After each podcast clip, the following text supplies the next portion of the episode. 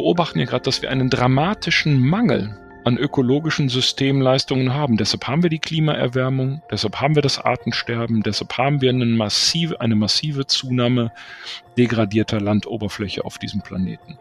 Und in einem ökonomischen Prinzip bedeutet es, wir haben einen Mangel, also muss der Preis für das, was uns da fehlt, dramatisch steigen, wie es bei jedem anderen Rohstoff der Fall wäre, ja. Und nur wenn wir mit Modellen wie Ruth sie betreibt oder wie wir sie betreiben, den Preis für die Ökologie auf das Niveau bringen, das es verdient, dann hat die Ökologie perspektivisch eine Chance. Willkommen bei Auf in Zukunft, dem Podcast für Zukunftsgestaltung. Dirk Sander und Oliver Kuschel im Gespräch mit EntscheiderInnen aus Wirtschaft, Wissenschaft und Gesellschaft. Auf der Suche nach der Antwort auf die Frage, wie handeln wir zukunftsfähig?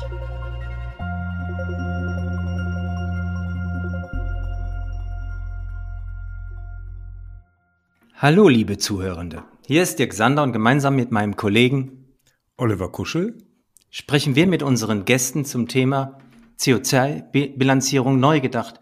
Wie kann sie uns helfen, für eine nachhaltige Zukunft fit zu werden? Oliver, Magst du unseren ersten Gast vorstellen?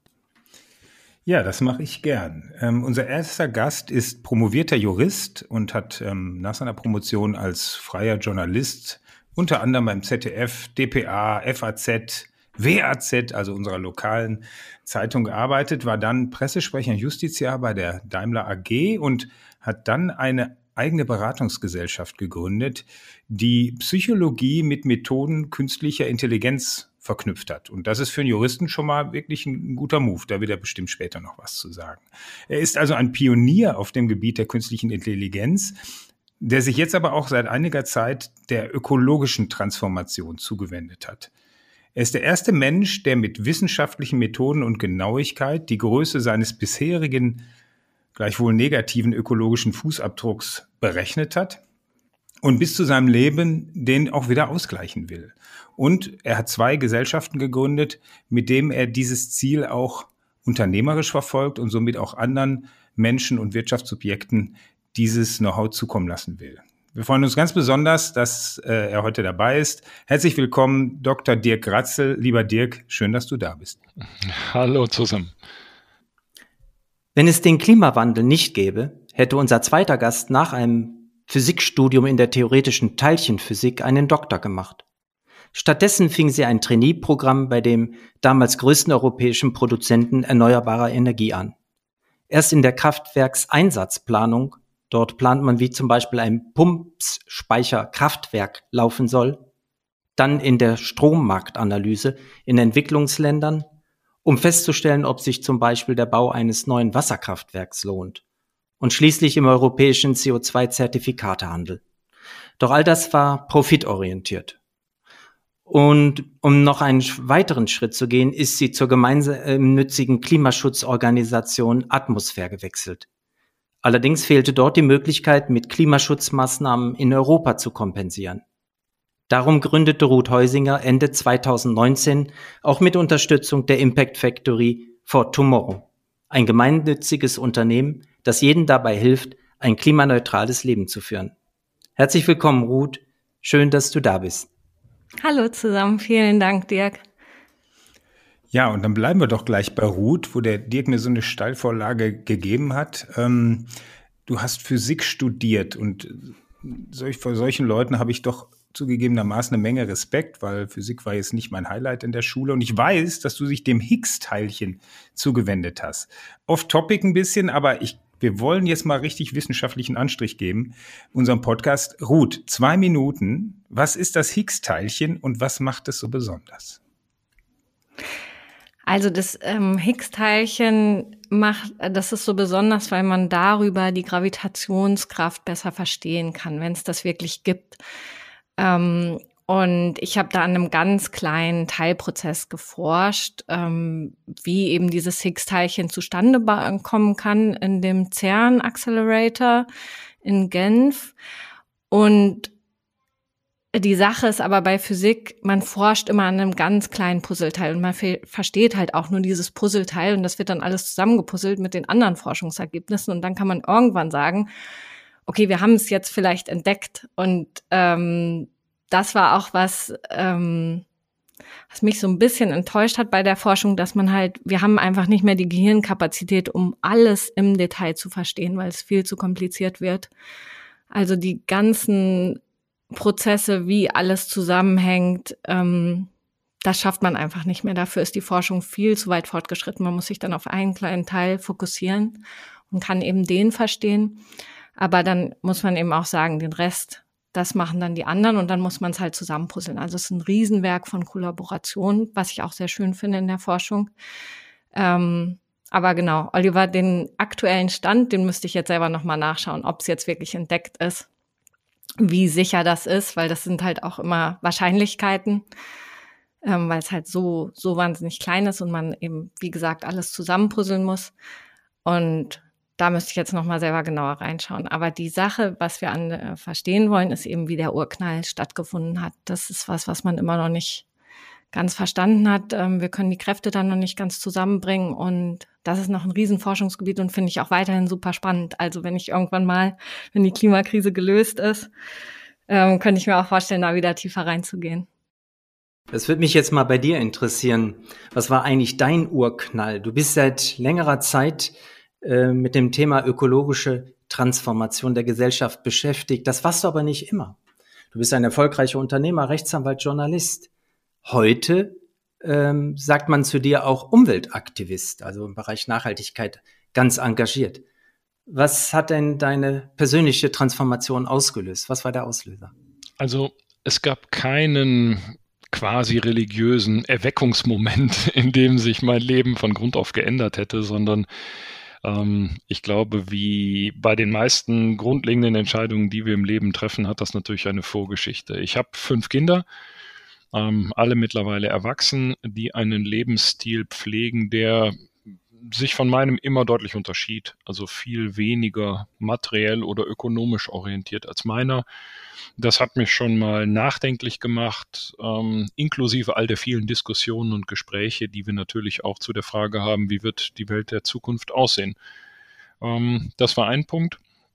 Der zweite Punkt, der schon ja den Nachdenkensprozess vereinfacht oder erleichtert hat, ist der Umstand, dass ich doch seit vielen Jahren jetzt schon ähm, ein sehr passionierter Jäger bin, also sehr, sehr viel Zeit in der Natur verbringe und mich sozusagen im Angesicht der Natur und der Ruhe, der Entspannung, der tollen Erlebnisse, die sie mir schenkt, oft gefragt habe, was trage ich eigentlich mit meinem Leben dazu bei, dass diese Natur, dass diese, nennen wir es Schöpfung, so schön, so großartig ist, wie ich sie erlebe. Und da war die Antwort ja immer ganz klar, ich trage nicht nur nichts dazu bei, sondern ich bin, wie viele andere auch, einer der Gründe, warum sie in große Schwierigkeiten kommt. Und das zusammen hat dann irgendwann in einem Moment, als das Gefühl und die Intensität und das schlechte Gewissen groß genug waren, dazu geführt, dass ich gesagt habe, okay, jetzt muss ich was ändern und dann habe ich mich aufgemacht.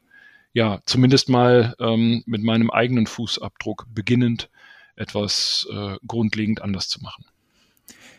Ja, und wir kommen ja gleich noch äh, dazu, wie du das machst. Jetzt würde ich aber ähm, gerne die Ruth fragen, wie das bei dir ausgesehen hat. Man hat natürlich, und das ähm, hat der Dirk ja auch schon anmoderiert, ähm, du hast dich schon dem Thema äh, äh, Kompensation über Atmosphäre und und und zugewendet.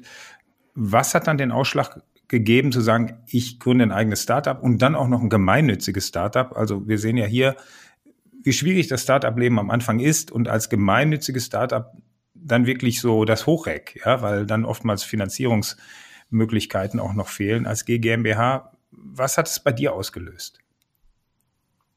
Ja, also bei mir war es einfach, dass ich diese Möglichkeit über den Emissionshandel, also wirklich direkt hier klimafreundliche Wirtschaft voranzutreiben und hier CO2 aus der Luft zu holen, darüber, dass wir hier neue Wälder gepflanzt werden, diese Möglichkeit wollte ich den Menschen bereitstellen, dass sie das eben einfach machen können. Einfach weil ich bei Atmosphäre gesehen habe, dass da ein Bedarf nach ist. Und ich kenne eben den Emissionshandel sehr gut, weil ich da ja selber drin gearbeitet habe mal. Und ähm, warum ich das dann gemeinnützig gegründet habe, das war wirklich eine schwierige Frage für mich damals auch. Ich habe mich da dann viel mit beschäftigt, viel mit Menschen geredet. Und für mich war ausschlaggebend, dass ich eben wollte, dass das Ziel, weswegen ich gründe, und das ist Klimaschutz, dass das an oberster Stelle steht. Und das hat man eben bei der Gemeinnützigkeit, weil jeder Profit, den man macht, also man darf Profite machen, ist ja auch eine GmbH, aber jeder Profit, den man macht, der muss eben wieder in das gemeinnützige Ziel investiert werden. Und das ist eben Klimaschutz bei uns. Aber du hast schon recht, Oliver, es ist wirklich ein ganzes Stück hart, härter, gerade wenn man sich anschaut, wie viele Millionen die anderen Startups äh, einsammeln, die jetzt auch in demselben Bereich unterwegs sind. Und ähm, mit Fortumor müssen wir eben schauen, dass wir organisch wachsen und da muss man eben auch sehr viel genauer natürlich auf die Ausgaben schauen und wie schnell man wächst. Da hat man immer so ein bisschen dieses Henne-Ei-Problem, ne? dass man nicht zu schnell wächst, aber auch dann wieder sich traut zu investieren, um halt weiter zu wachsen. Ähm, ja, aber ich bin weiter ganz zufrieden mit diesem Weg und ähm, denke, dass die richtige Entscheidung Dirk, war für mich. Ich bin mal über ein Zitat gestolpert von dir, das mich sehr beeindruckt hat. Ich verlasse die Erde mit ausgeglichener Lebensökobilanz, hast du mal gesagt. Ja, wie machst du das denn? Ja, ähm, es ist ein langer Weg, um das gleich vorwegzunehmen. Also ich habe mir zunächst von ähm, Wissenschaftlern an der Technischen Universität in Berlin, es war ein langer Weg, bis ich ähm, sie als Partner sozusagen erschlossen hatte. Ich habe mir von diesen Wissenschaftlern die ökologische Bilanz meiner bisherigen Existenz ausrechnen lassen. In dem, was die Ökobilanzierer die Big Five, also die großen fünf der Ökobilanzierung nennen. Das ist einmal, ähm, welchen Effekt hat mein bisheriges Leben auf das Klima, also die CO2-Emissionen und alles, was äquivalent wirkt. Dann die Versauerung, die Eutrophierung und zwei Wirkungskategorien, die sich mit Spezifika unserer Atmosphäre beschäftigen. Einmal das bodennahe Ozon und dann die Belastung der stratosphärischen Ozonschicht durch mein, mein Dasein. Also da haben mir die Wissenschaftler ausgerechnet, nach einer Datensammelorgie, wie ich sie kein zweites Mal betreiben möchte, ähm, wo stehe ich quasi heute und auch mit welchem aktuellen laufenden jährlichen Fußabdruck bin ich unterwegs. Ähm, dann habe ich mein Leben ein bisschen verändert in, in einigen ähm, wichtigen Aspekten, um den Fußabdruck für den Rest meines Lebens doch möglichst zu minimieren. Ganz ohne geht es ja leider nicht. Und in einem dritten Schritt geht es nun darum, einen aktiven Ausgleich zu denjenigen Dingen, die ich ja schon verursacht habe, ähm, zu denjenigen Schäden, die schon da sind, herzustellen, also ein Kompensationsmodell zu finden, das ganzheitlich wirkt, alle fünf Dimensionen gleichzeitig sozusagen bearbeitet und ausgleicht. Und wenn das klappt, und danach sieht es im Moment aus, dann werde ich irgendwann in Zukunft, es braucht Zeit, ja, Natur braucht Zeit, auch für Wiedergutmachung, aber dann werde ich irgendwann in Zukunft hoffentlich an den Punkt kommen, dass mir die gleichen Ökobilanzierer attestieren, jetzt ist deine Lebensökobilanz ausgeglichen. Und dann bin ich im wahrsten Sinne eine grüne Null.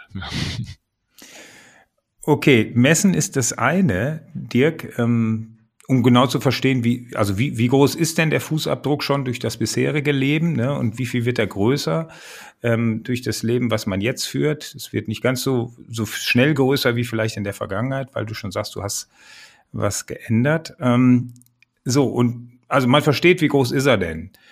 Dann die Frage, okay, wie kompensiert man das eigentlich? Und zwar ist es ja nicht zu sagen, ich kaufe mir das irgendwo zusammen, sondern du gehst ja auch mit deinen Unternehmen, ich hatte es ja schon skizziert, auch aktiv rein. Und wie misst man dann eigentlich diesen Mehrwert? Weil es muss ja ein Mehrwert sein zum bisherigen Status quo, sonst würde man ja auch nicht aktiv kompensieren.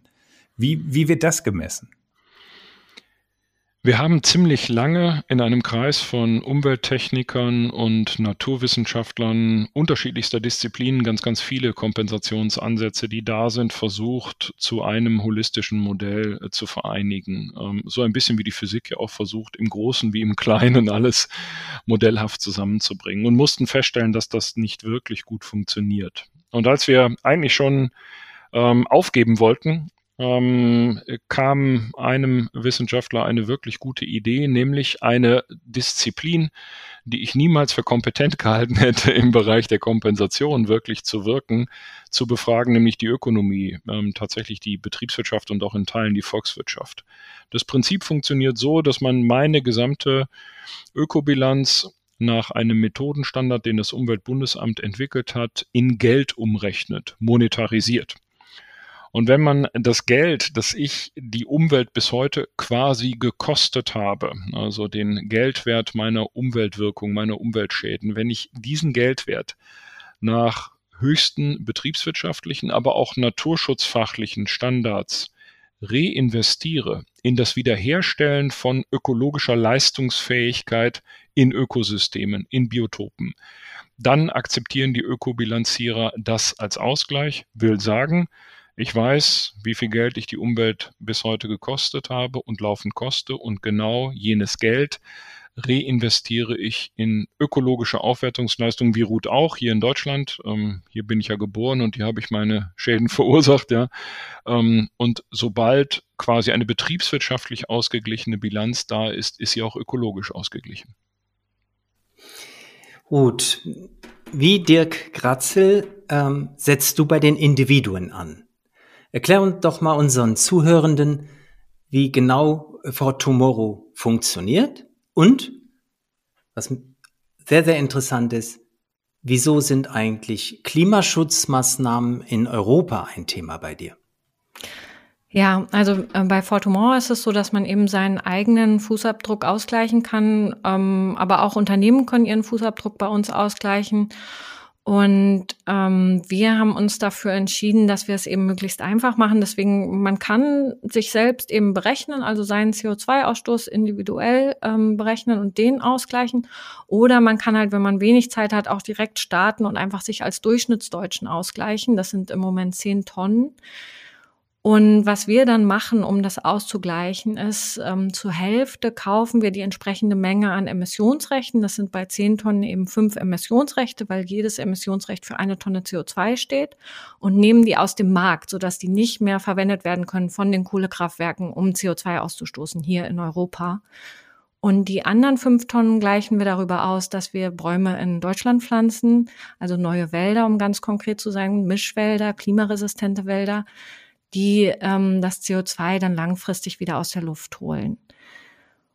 Und genau, dann hat man eben ausgeglichenen Fußabdruck. Das ist erstmal das eine. Aber das, was langfristig eben passieren muss, was Dirk ja auch vorhin schon gesagt hat, ist, dass man auch sein Leben hinterfragt und eben umstellt.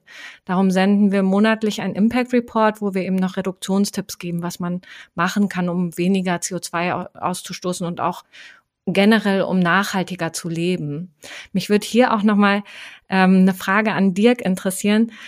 Weil bei mir ist es so, ich habe mich jetzt für CO2 entschieden, weil einfach die Klimakrise für mich oberste Priorität hat. Das ist so das, was wir lösen müssen, bevor wir alles andere lösen.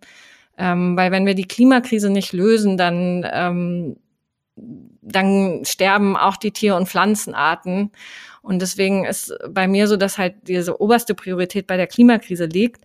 Und mich würde interessieren, wie ihr das macht, wenn es eben, also worauf ihr optimieren würdet, wenn es halt so ein, ähm, man hat das jetzt zum Beispiel bei so Windkraftprojekten, dass dann eben gesagt wird, bauen wir jetzt den Windpark oder nicht, weil da irgendwie der Rotmilan fliegt. Ähm, man hat ja immer diese, gerade bei Nachhaltigkeit muss man ja sehr viel abwägen, ob man jetzt auf das eine optimiert oder auf das andere. Und für Fortumor ist halt ganz klar, wir optimieren auf CO2, aber wie macht ihr das, wenn ihr halt so eine Gesamtökobilanz macht?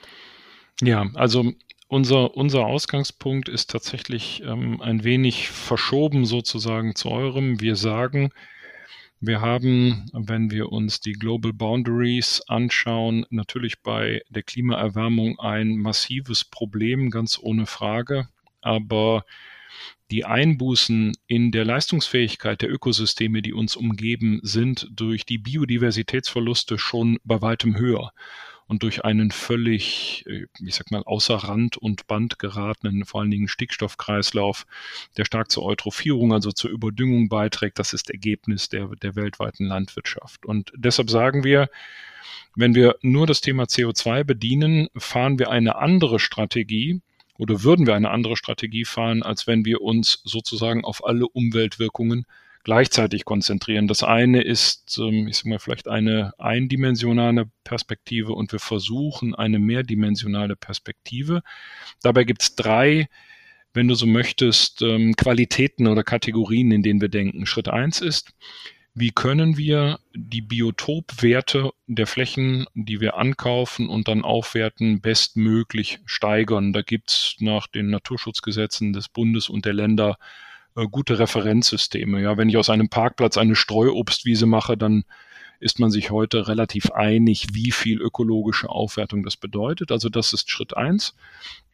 Schritt zwei ist, dass wir sehr genau darauf schauen, wie können wir Artenschutzmaßnahmen umsetzen, insbesondere für gefährdete Arten in den Systemen, in denen wir unterwegs sind und Schritt drei ist, welche umweltpädagogische und umweltpsychologische Qualität haben unsere Flächen. In diesen drei oder auf diese drei Elemente hin optimieren wir. Wir optimieren also nicht in einem chemisch-physikalischen Sinne, weil wenn wir das täten, müssten wir Maßnahmen ergreifen, die maximal CO2 senken, aber zum Beispiel der Biodiversität eher abträglich sind. Ne? Ein Wald, der maximal CO2 senkt, ist ein anderer Wald als ein artenreicher Laubmischwald. Also wir versuchen im Hinblick auf diese drei Kategorien zu optimieren. Wir haben ja einen riesen Fundus an Wissenschaftlern zu den verschiedenen Teilbereichen, die uns unterstützen und versuchen halt ein gutes, integriertes und holistisches System zu fahren. Aber du hast völlig recht. Es gibt oft inhärente Konflikte. Die Optimierung zum Beispiel auf ein bestimmtes Biotop hin kann unter Artenschutzgesichtspunkten kritisch sein, weil man damit möglicherweise Nistmöglichkeiten für irgendeine seltene Fledermaus oder Vogelart beseitigen würde. Also es lohnt sich dann bei uns auch immer, dass wir hingucken, was hat es konkret mit dieser Fläche auf sich und wie ist für ein bestimmtes Areal der optimale Mix.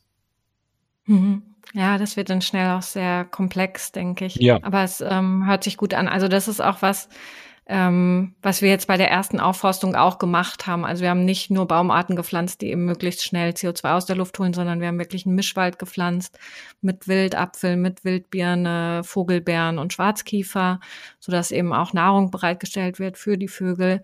Ähm, aber das eben auch wieder aus Gesichtspunkten des Klimawandels, weil eben Mischwald auch sehr viel klimaresistenter ist. Wobei man eben sagen muss, dass ein Nadelwald sehr viel schneller CO2 aufnimmt. Ja, ja. Ähm, wir haben den großen Vorteil, dass wir uns ja konzentrieren auf solche Flächen und Areale, die von dem menschlichen Wirken stark überprägt oder sagen wir es vielleicht auch in Mitleidenschaft gezogen worden sind. Wir kaufen mit der Heimaterbe vorwiegend degradierte Industrie- und Montanbrachen auf. Und und diese Flächen zeichnen sich dadurch aus, dass man eigentlich keine normale Bodenentwicklung hat, sondern oft das Bergematerial, zum Beispiel aus dem Bergbau, also das Material vom Abteufen des Schachtes an die Oberfläche gebracht worden ist.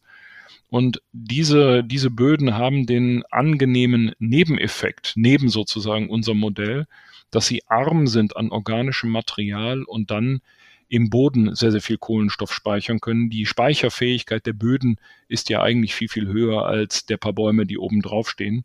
Ähm, von daher haben wir durchaus auch eine hohe Senkungswirkung, aber es ist nicht unser erklärtes Ziel, auf einer Fläche maximal CO2 zu senken, sondern tatsächlich die benannten fünf Wirkungskategorien, denen sozusagen etwas Optimales entgegenzusetzen. Und ähm, insofern haben wir ein anderes Prinzip, aber ich glaube, wir sind uns einig, alles, was in die richtige Richtung geht, hilft, ja. Ja, mh. du hattest das gerade schon beschrieben, wie ihr das macht mit dem Geldwert und den dann eben reinvestieren. Ähm, messt ihr denn auch, wie viel CO2 ihr dann wirklich senkt oder ist es äh, gar nicht mehr relevant darüber, weil ihr eben dieses, dieses System mit dem Geldwert macht? Ähm, wir wissen, wie viel CO2 wir auf unseren Flächen senken können. Es ist aber mhm. tatsächlich für unseren Kompensationsansatz irrelevant. Also unser Kompensationsansatz ähm, repräsentiert sozusagen, wir nennen das die Internalisierung der externen Kosten. Ein Produkt ja. hat eine mhm. Umweltwirkung. Heute sozialisieren wir ja alle miteinander immer diese Umweltwirkungen ja, und sagen, müssen zukünftige Generationen irgendwie mit klarkommen mit dem, was wir hier imitieren.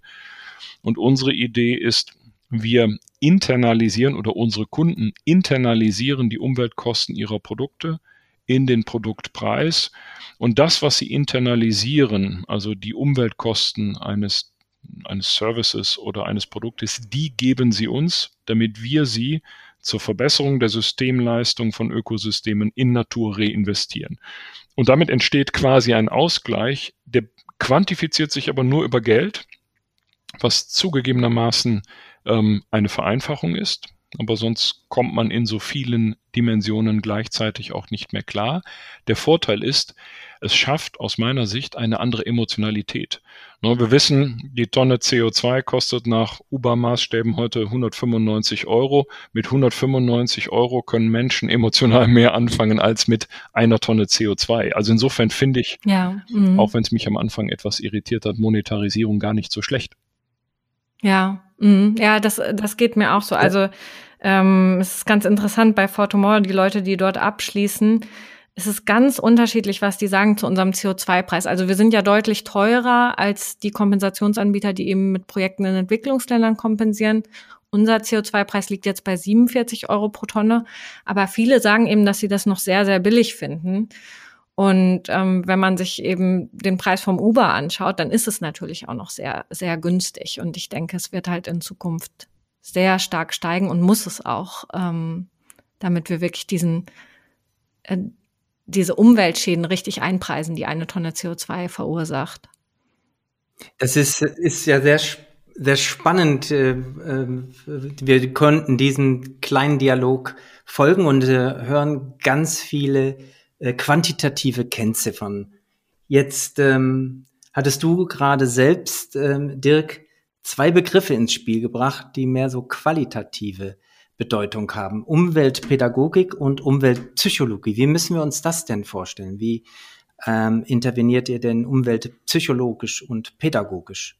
Die Areale, die wir entwickeln, sind ähm, so gestaltet, dass sie für die Öffentlichkeit zugänglich sind. Also wir versuchen ganz bewusst jetzt keine Reservate oder ähnliches zu erzeugen, sondern wir laden tatsächlich die Menschen, die in der Umgebung wohnen oder die Kunden unserer Kunden ein, sich diese Flächen anzuschauen und selbst zu überprüfen und selbstkritisch zu hinterfragen, was wir da tun weil wir uns ja A, ausnahmslos in urbanen Räumen bewegen. Also jeder Versuch, die Menschen auszusperren zugunsten der Ökologie, ist in der Regel zum Scheitern verurteilt.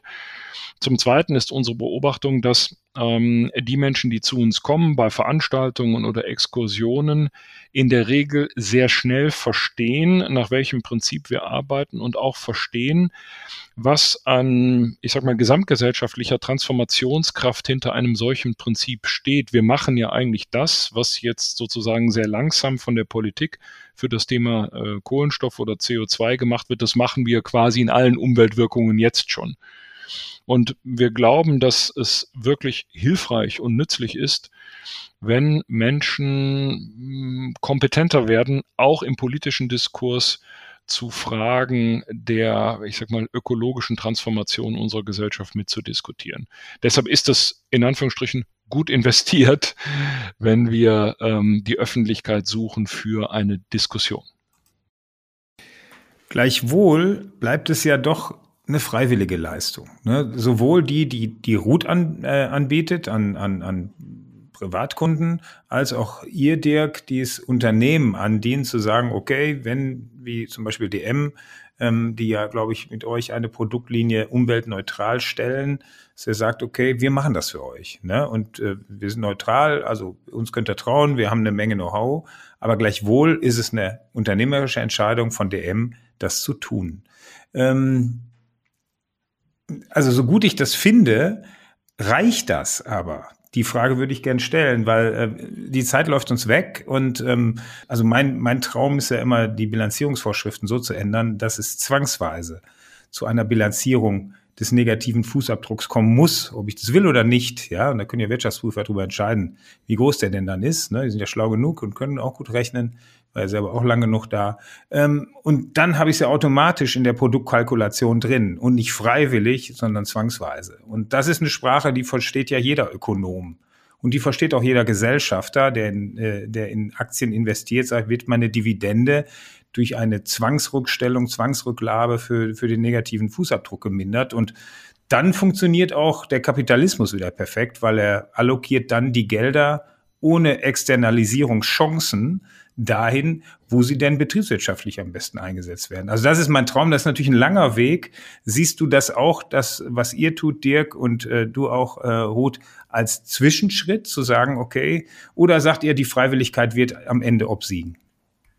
Ja, also ähm, bei uns ist das genau, warum wir eben diesen Hebel über den Emissionshandel nutzen, weil da gehen wir ja wirklich in den verpflichtenden Markt, also in den Markt, wo alle Unternehmen teilnehmen müssen, alle Industrieanlagen, auch die, die sich überhaupt nicht für Nachhaltigkeit in interessieren, die müssen da auch dran teilnehmen und auch ihre Emissionsrechte kaufen.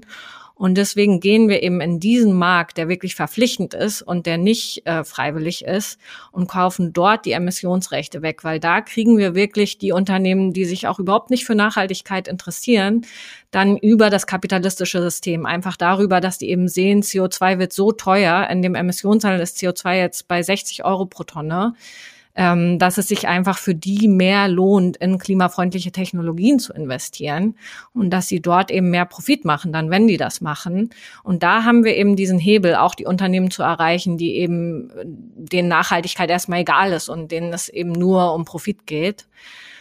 Und ähm, da kriegen wir wirklich diese Änderung in der Wirtschaft. Und das ist halt auch gerade das Starke, wenn man in diesen verpflichtenden Markt geht, weil da auch die Privatpersonen dann einen Hebel haben auf die Wirtschaft, auf die sie sonst keinen Einfluss haben. Zum Beispiel, wenn man sich ein Haus baut, dann braucht man Stahl. Und äh, man kann nicht einfach als Privatperson irgendwie grünen Stahl kaufen oder, oder grünen Zement. Das äh, gibt's halt einfach noch nicht als Angebot. In anderen Bereichen kann ich halt als Privatperson auch über meine Kaufentscheidung entscheiden, aber nicht in diesen großen Industrieprozessen. Und deswegen nutzen wir diesen Hebel über den Emissionshandel. Also ich bin, ähm, ich glaube, mit, mit, mit Ruth und mit dir, Oliver, absolut einer Meinung. Es wäre natürlich schön, wenn wir unsere externen Effekte ähm, nicht mehr sozialisieren könnten. Ja? Also wenn ein Unternehmen, das heute ähm, die Umwelt verschmutzt oder belastet oder Ressourcen verbraucht, auch dafür im Hier und Jetzt und nicht in irgendeiner ungewissen Zukunft einen eins zu eins Ausgleich schaffen müsste. Das wäre die Aufgabe eigentlich der politischen Instanzen und Institutionen, auf diesen Weg zu gehen. Auf der anderen Seite sehen wir ja, dass ähm, die Entwicklungsgeschwindigkeit mit der Politik die Regulierung verändern kann, viel, viel zu niedrig ist. Und deshalb glaube ich tatsächlich, dass die Lösung für die großen ökologischen Herausforderungen, die wir global haben, eben nicht aus der Disziplin der Politik kommt. Ich glaube, wenn wir darauf setzen, gehen wir unter, sondern ich glaube, dass die leistungsfähigen, verantwortungsbewussten, intelligenten Unternehmen, die wissen, es kann so nicht weitergehen, kombiniert mit wichtigen Teilen in der Gesellschaft, dass die bestimmte Standards setzen, Verbraucher anfangen adäquat zu entscheiden und dann wandelt sich die Gesellschaft von innen heraus. Also natürlich wäre es super, aber ich glaube, das haben wir in den letzten 40, 50 Jahren erkennen müssen oder lernen müssen. Die Politik ist an der Stelle viel, viel, viel zu langsam und manchmal auch viel zu ohnmächtig, ähm, um uns die Veränderungsgeschwindigkeit zu bringen, die es zwingend braucht. Denn bin ich ganz bei dir, Zeit läuft ab. Ja, die Uhr tickt sehr laut. Das ist super spannend, Dirk. Ähm, frag mich gerade, wo ihr die Kraft und den Mut herholt, überhaupt diese globalen Herausforderungen unternehmerisch lösen zu wollen. Vor allen Dingen seid ihr ja, für, ihr steht ja für zwei Einzelunternehmen oder Dirk, du hast auch noch mehrere, aber es sind Einzelunternehmen und müsste man so eine gigantische Herausforderung nicht irgendwo im Sinne einer unternehmerischen Bewegung lösen, wie siehst du denn da die Kooperation und die Zusammenarbeit mit anderen Unternehmen? Hast du da äh, Erfahrungen machen können in der letzten Zeit? Ja, also das, was, was ich ähm, erlebe, ist, dass wir auf unser Tun, also sowohl auf der Seite der Bilanzierung und der, nennen wir es Umweltpädagogik, das macht ja die GreenZero.me, wie auch im Bereich der Kompensation auf der Seite der Heimaterbe sehr, sehr viel, sehr positive Resonanz erzeugen. Und Unternehmen sagen, und da kann man ja ein kapitalistisches System auch gut nutzen. Darin steckt eine Chance. Ökologie als Geschäftsmodell, das könnte nach der Digitalisierung der nächste große ähm, Schritt für uns werden. Und ähm, wir bekommen, ich sage mal, wirklich regelmäßig ernstzunehmende Beteiligungsangebote äh, von Unternehmen, die sagen, wir wollen auf diesen Zug aufspringen. Und da wir genauso wie Ruth auch nicht als gemeinnützige Gesellschaft, aber mit einer ganz, ganz klaren Ausrichtung nur auf die Sozialisierung sozusagen unseres Mehrwerts ausgerichtet sind, nehmen wir das natürlich gerne entgegen und auch auf. Und ich glaube ähm, tatsächlich die, ja, die Attraktivierung ökologischer Leistungen ähm, im Hinblick auf ihre ökonomische Qualität. Das kann die Lösung bringen, denn wir beobachten heute, dass ähm, das, was gemeinnützige Organisationen im Bereich des Umweltschutzes schaffen, bei weitem nicht ausreicht, schon seit vielen, vielen Jahren, um den Verschleiß an Ökologie zu kompensieren. Wenn man damit Geld verdienen könnte, und dazu geben wir beide ein Beispiel, ähm, dann könnte das ganz, ganz schnell anders aussehen. Also ich denke, man muss das ökonomische System nutzen an der Stelle, ähm, dann haben wir vielleicht eine Chance. Ja, Ruth, du hast ja jetzt die, äh, den Mantel der GGMBH gewählt. Also ich vermute, ja, wir haben ja auch darüber gesprochen seinerzeit, aber weil man so auch Privatpersonen ein, eine steuerliche Abzugsfähigkeit ähm, letztendlich gewährt, ja, über, über, ich sag mal, die Spende, die geleistet wird an die äh, ähm, For Tomorrow GmbH, beteiligt sich ja der Staat in Höhe der Steuer, Steuerquote des einzelnen Spenders mit. Also ist eigentlich eine Zwangsbeteiligung des Staates, was mir persönlich gut gefällt. Ne? Wenn die Politik schon so langsam ist, dann muss sie eben über diesen Weg letztendlich ähm, äh, über Steuer, äh, über eine Steuerquote sich beteiligen. Ähm, Ausblick. Ähm, jetzt schauen wir die, die, da bin ich mir nicht sicher, aber da bist du ja die Fachfrau. Also wir haben ein, äh, ein, ein äh, Emissionskontingent in Europa, was ja zugegebenermaßen immer noch viel, viel zu groß ist. Ja, also kompensiert wird ja gar nichts, ja, also, sondern es wird einfach nur gesagt, ja gut, mehr darf nicht sein, ja, so. Äh, wie ist das eigentlich festgelegt worden und ähm, wie viel, ja, wie viel Privatspender bräuchten wir eigentlich, um wirklich wahrnehmbar was ändern zu können. Dass die, dass die Industrie das auch merkt, dass es weniger wird. Ja, erstmal ähm, nochmal zu dem zurück, dass wir als gemeinnützige GmbH, dass man dann eben die Spende wieder von der Steuer absetzen. Das äh, finde ich auch genau richtig, weil wie Dirk schon gesagt hat, eigentlich müsste die Politik eben diese Externalisierung der Kosten unterbinden. Das ist eigentlich Aufgabe der Politik. Aber sie ist eben viel zu langsam. Klimawandel ist schon seit Jahrzehnten bekannt und es ist sehr, sehr wenig passiert. Ähm, deswegen finde ich das auch vollkommen in Ordnung, dass der Staat sich da jetzt eben mit beteiligt. Ähm, dann zu deiner Frage.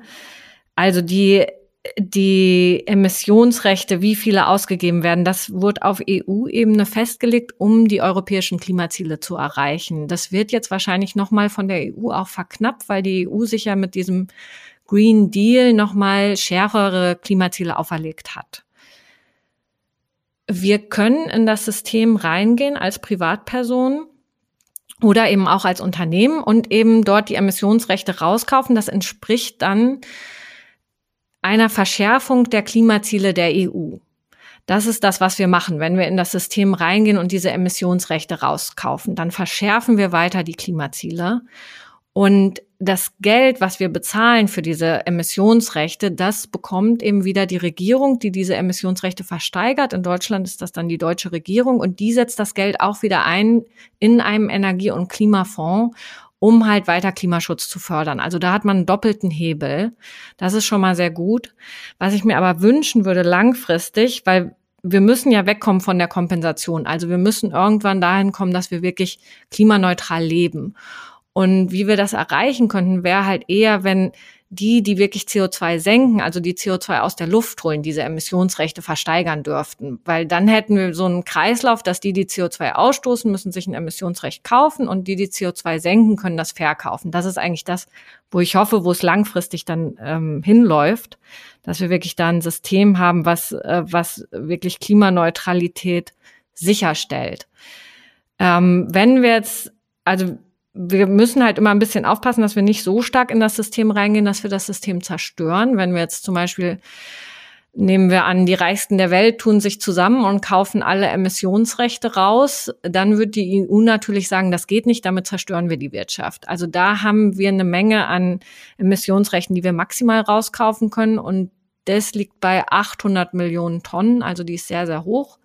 Also wir können ruhig noch äh, sehr stark weiter wachsen und das System noch weiter nutzen, um dieses Klimaziel der EU noch weiter zu verschärfen, damit wir einfach schneller werden, weil das ist das, was wir jetzt erreichen müssen bei der Klimakrise, dass wir wirklich so schnell wie möglich hin zur Klimaneutralität kommen. Denn ich hab, wir befinden uns jetzt inmitten einer philosophischen Grundsatzdiskussion zum Thema so ja gesellschaftliches Unternehmertum. Deshalb wisst ihr zwar jetzt nicht, wohin ich euch führen möchte, aber ich habe so gesehen, dass wir zwei verschiedene ähm, Modelle haben. Wir haben das gemeinnützige Unternehmen von For Tomorrow, ähm, wo der Stakeholder in zweierlei Hinsicht profitiert. Einmal moralisch und einmal tatsächlich echt wirtschaftlich. Moralisch durch ein gutes Gewissen, dass er die Verantwortung wahrnehmen kann und wirtschaftlich finanziell dadurch durch die Steuerersparnisse über das gemeinnützige Modell. Du hattest vorhin, Dirk, ähm, erläutert, dass die Profitorientierung ähm, ganz wichtig ist, auch um Wirkungsziele zu erreichen.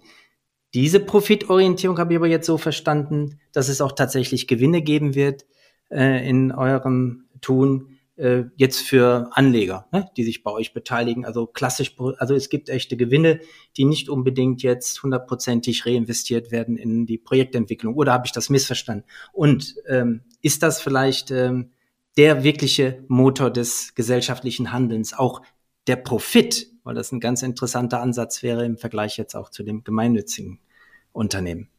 Ähm, ich würde zwei Dinge differenzieren. Unser Produkt oder unsere Lösung, wir nennen sie Umweltwert, weil sie so ein schönes sprachliches Gegenüber ist dann zu den Umweltkosten. Unser Produkt wird kalkuliert mit einer Marge, also ist ein Produkt, das einen Gewinn ähm, in sich trägt. Unser Unternehmen, wir haben auch lange darüber nachgedacht, ob wir eine gemeinnützige Gesellschaftsform ähm, wählen. Unser Unternehmen ist nicht gemeinnützig, weil wir die Gemeinnützigkeit an vielen Stellen als zu hinderlich erachten für das, was wir tun. Aber unser Unternehmen ist verpflichtet, 80 Prozent des Unternehmensergebnisses immer wieder zu reinvestieren in den Unternehmensgegenstand, also in den Ankauf neuer Flächen. Wenn wir unternehmerisch erfolgreich sind, sind wir also eine Art ökologisches Perpetuum mobile hier. Äh, die restlichen 20 Prozent des Ertrages brauchen wir für, für Finanzierungsfragen und Themen. Die Flächen, die wir kaufen, sind ja große Flächen, die wir bezahlen, teilweise finanzieren müssen und wir haben relativ hohen Bedarf an Risikovorsorge wegen der Altlastenprobleme, ähm, die es auf unseren Flächen gibt. Ich glaube aber, völlig unabhängig davon, dass wir nicht beabsichtigen, Gewinne unseres Unternehmens an die Eigner auszuschütten, dass es tatsächlich notwendig ist, ähm, der Ökologie auch den ökonomischen Stellenwert zu geben, den es braucht, damit wir eine andere Balance finden zwischen den ökologischen und den ökonomischen Interessen. Wenn jemand heute auf einer, ich sag mal, Fläche Umweltwert nach unserem Modell produzieren würde, könnte er damit ein, einen Umsatz und auch eine Rendite erzielen, die das, was ähm, alternativ auf der Fläche passieren könnte, zum, zum, Beispiel im Bereich der Landwirtschaft oder durch Bebauung, die das sogar noch toppen könnte. Das heißt, die Produktion von ökologischer Systemleistung wird durch unseren Ansatz wettbewerbsfähig gegenüber anderen Nutzungsformen für Fläche. Und das ist ja auch genau das, was Ruth sagt. Wenn uns gelingt, das tatsächlich ökonomisch in eine Qualität zu bringen, die wirklich spürbar ist, und wir die Waldbesitzer nicht mit 200 Euro Waldbesitzerprämie pro Hektar abspeisen, dann ähm, kriegen wir eine, ein anderes Verhältnis zwischen der ökonomischen und der ökologischen Perspektive. Und nur das, glaube ich, kann uns retten. Also wir müssen deutlich machen, Ökologie hat ihren Preis. Und ähm, wenn wir Ökologie verschleißen, verursachen wir Kosten. Wenn wir Ökologie schaffen, ähm, dann kreieren wir Wert. Und das muss sich im ökologischen System eins zu eins so wieder, wiederfinden. Das finde ich zugegebenermaßen spannenden Ansatz. Der erste, den ich höre, der sich wirklich auch plausibel anhört. Ja, also zu sagen, mach doch diese, den Ort der Ökosystemleistung interessanter als äh, Neubaugebiet. Ja, um es jetzt mal so plakativ zu sagen. Ja, wir haben, wir, wir haben, ähm, Oliver, wenn ich das sagen darf, äh, wir beobachten ja gerade, und das stellt ja die Überlebensfähigkeit unserer Spezies definitiv in Abrede, wir beobachten ja gerade, dass wir einen dramatischen Mangel an ökologischen Systemleistungen haben. Deshalb haben wir die Klimaerwärmung, deshalb haben wir das Artensterben, deshalb haben wir eine massive, eine massive Zunahme degradierter Landoberfläche auf diesem Planeten. Und in einem ökonomischen Prinzip bedeutet es, wir haben einen Mangel, also muss der Preis für das, was uns da fehlt, dramatisch steigen, wie es bei jedem anderen Rohstoff der Fall wäre, ja. Und nur wenn wir mit Modellen wie Ruth sie betreibt oder wie wir sie betreiben, den Preis für die Ökologie auf das Niveau bringen, das es verdient, dann hat die Ökologie perspektivisch eine Chance.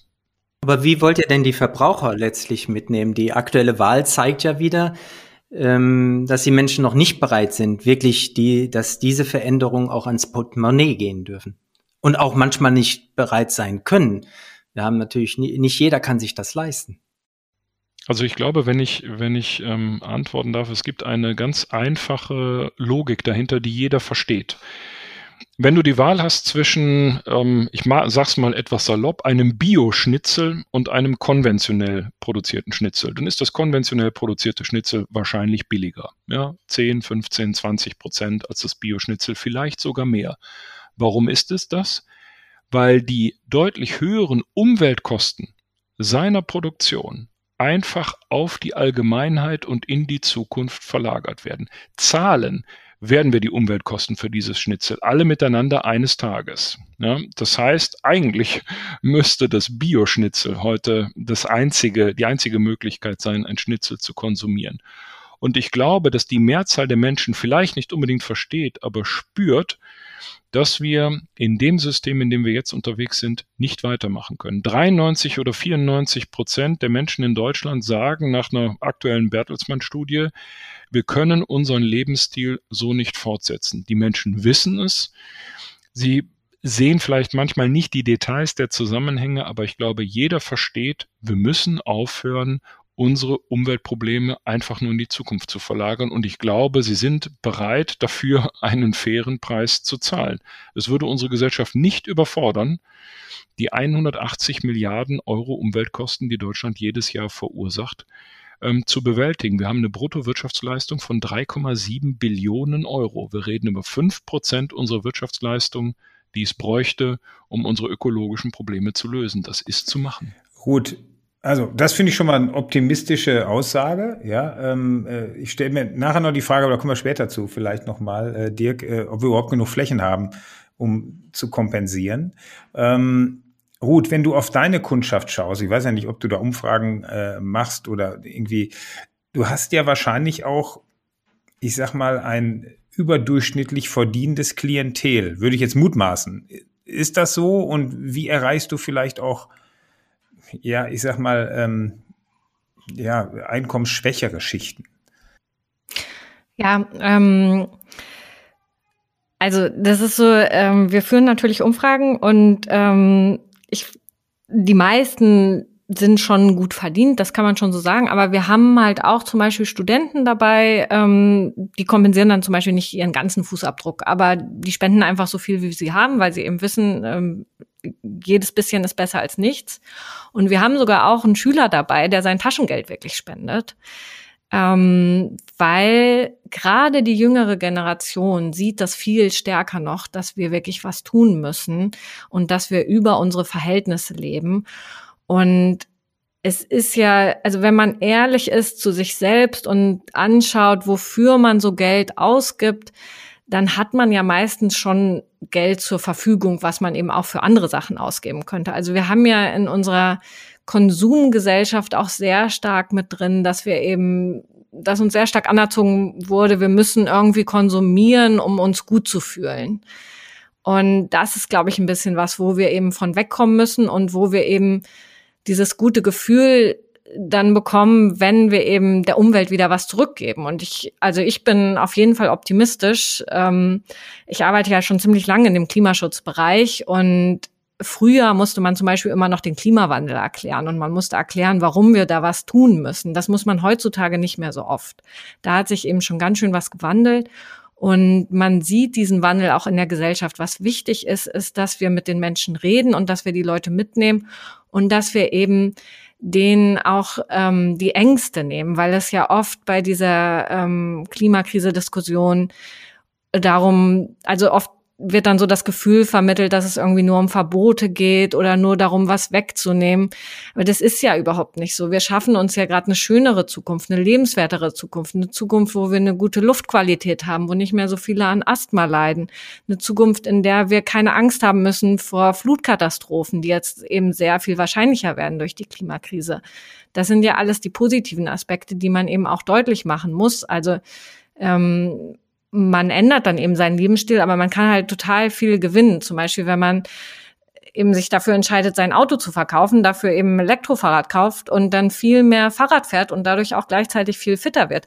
Oliver, ich fand das mit dir mal so schön, als wir darüber gesprochen haben, warum du ähm, kein Fleisch mehr konsumierst, zum Beispiel.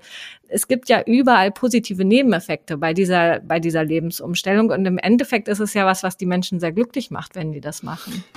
Äh, Ruth, äh, ist es nicht vielleicht sogar in gewisser Hinsicht ein Zeichen des Bewusstseinswandels der Besserverdienenden, dass sie jetzt ähm, sich selbst zur Kasse bitten? Also ich meine, es gilt doch der Satz, dass ähm, äh, da, wo Wohlstand ist, der Fußabdruck entsprechend hoch ist. Also ja, das stimmt auf jeden Fall. Hm. Dirk, hatte ich dich gerade unterbrochen. Wolltest du noch was sagen? Nein, nein, äh, wunderbar, mach nur weiter. okay.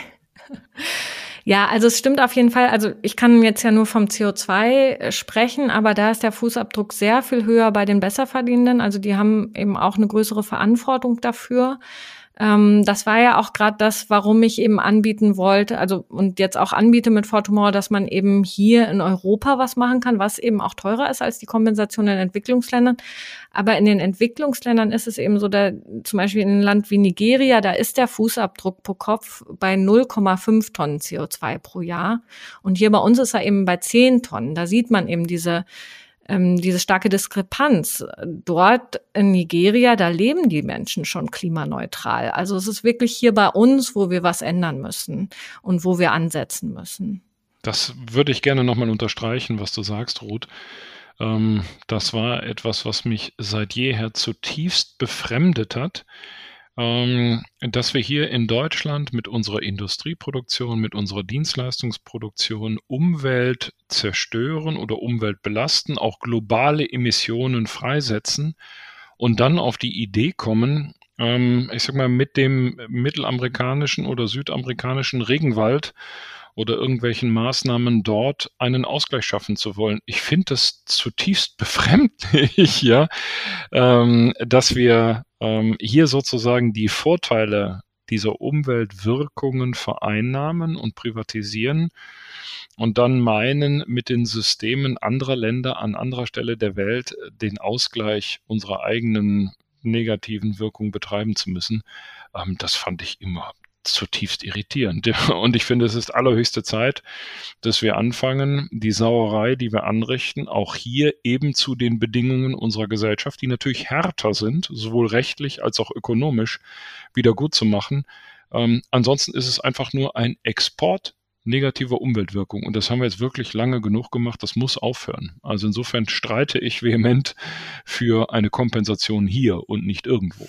Und das passt ja vielleicht auch ganz gut, äh, Dirk, zu diesem großen Projekt, was ansteht bei uns hier bei der Villa Antropia direkt vor der Tür. Ich weiß nicht, was du schon dazu sagen kannst oder willst. Wir finden es natürlich höchst spannend, mal hier in einem Reallabor, ne, also nicht nur eine Produktlinie äh, umweltneutral zu stellen, sondern vielleicht wird etwas Größeres. Ähm, kannst und willst du dazu schon was sagen? Ich wollte dem jetzt nicht vorweggreifen. Ich weiß nicht, ob da irgendwie der Big Bang äh, äh, kommunikativ noch bevorsteht, aber ich glaube, es sickert sowieso langsam schon durch.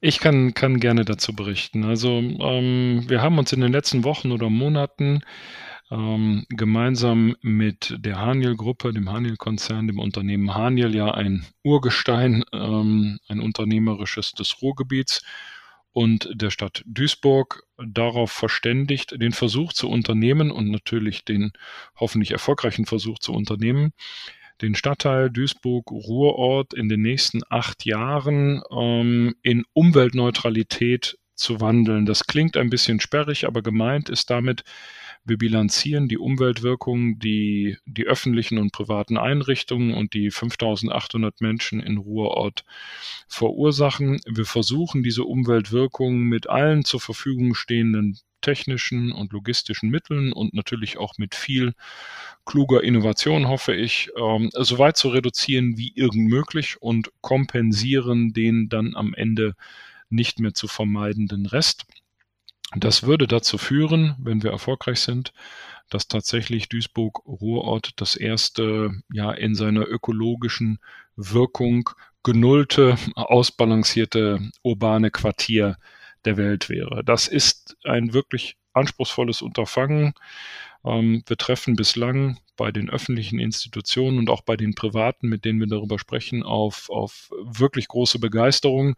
Aber ich muss sagen, wenn ich in den letzten Wochen oder Monaten ab und zu mal schlecht geschlafen habe, dann genau deshalb, das ist schon eine gewaltige Herausforderung. Wenn es gelingt, könnte es aber ein Modell sein, wie wir als Spezies künftig so existieren, dass wir die Welt nicht zu sehr strapazieren mit unserer Existenz. Ja, ganz herzlichen Dank, ähm, Dirk, eben auch für diese Ausführungen. Wir sind jetzt ähm, ans Ende unseres Podcastes gekommen und ähm, an, äh, wir haben da immer ein kleines Ritual. Wir nehmen euch gerne zum Schluss mit auf eine kleine Reise. Die erste Reise, äh, da möchte ich dich gerne mitnehmen, ähm, Ruth. Eine Reise zu ähm, deinem 18-jährigen Alter-Ego.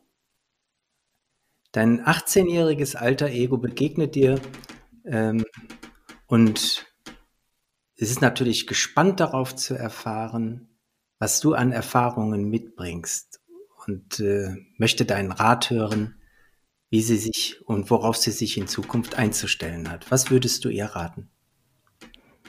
Ja, das ist eine, eine schöne Frage. Ich denke gerade daran, wo ich so mit 18 war. Das war gerade die Zeit ähm, kurz vorm Abitur, wo man überlegt hat, was man studieren soll, wo man unglaublich neugierig war, aber auch unglaublich unsicher. Und ich würde meinem 18-jährigen Ego raten, dass es ganz stark sich selbst vertrauen soll, Vertrauen darauf haben soll, was es alles schaffen kann, ähm, die Ängste überwinden, Großdenken und vor allem aufs Bauchgefühl hören. Das ist was, was ich sehr stark gelernt habe. Ähm, da liegt man meistens nicht verkehrt, wenn man auf sein Bauchgefühl hört und wirklich das macht, das, was man selbst für richtig empfindet. Und dann eben weiter wissbegierig bleiben, weiter lernen, keine Angst davor haben, Fehler zu machen, aber eben Fehler korrigieren, weiter Fehler machen und weiter voranschreiten und sich entwickeln und mit, mit ganz, ganz viel Selbstvertrauen, also mit ganz viel Vertrauen in sich selbst. Das ist das, was ich, was ich meinem 18-jährigen Ego raten würde. Ja, vielen Dank, Ruth. Und ähm, Dirk, jetzt in deiner Richtung. Es wäre zu einfach, dir dieselbe Frage zu stellen.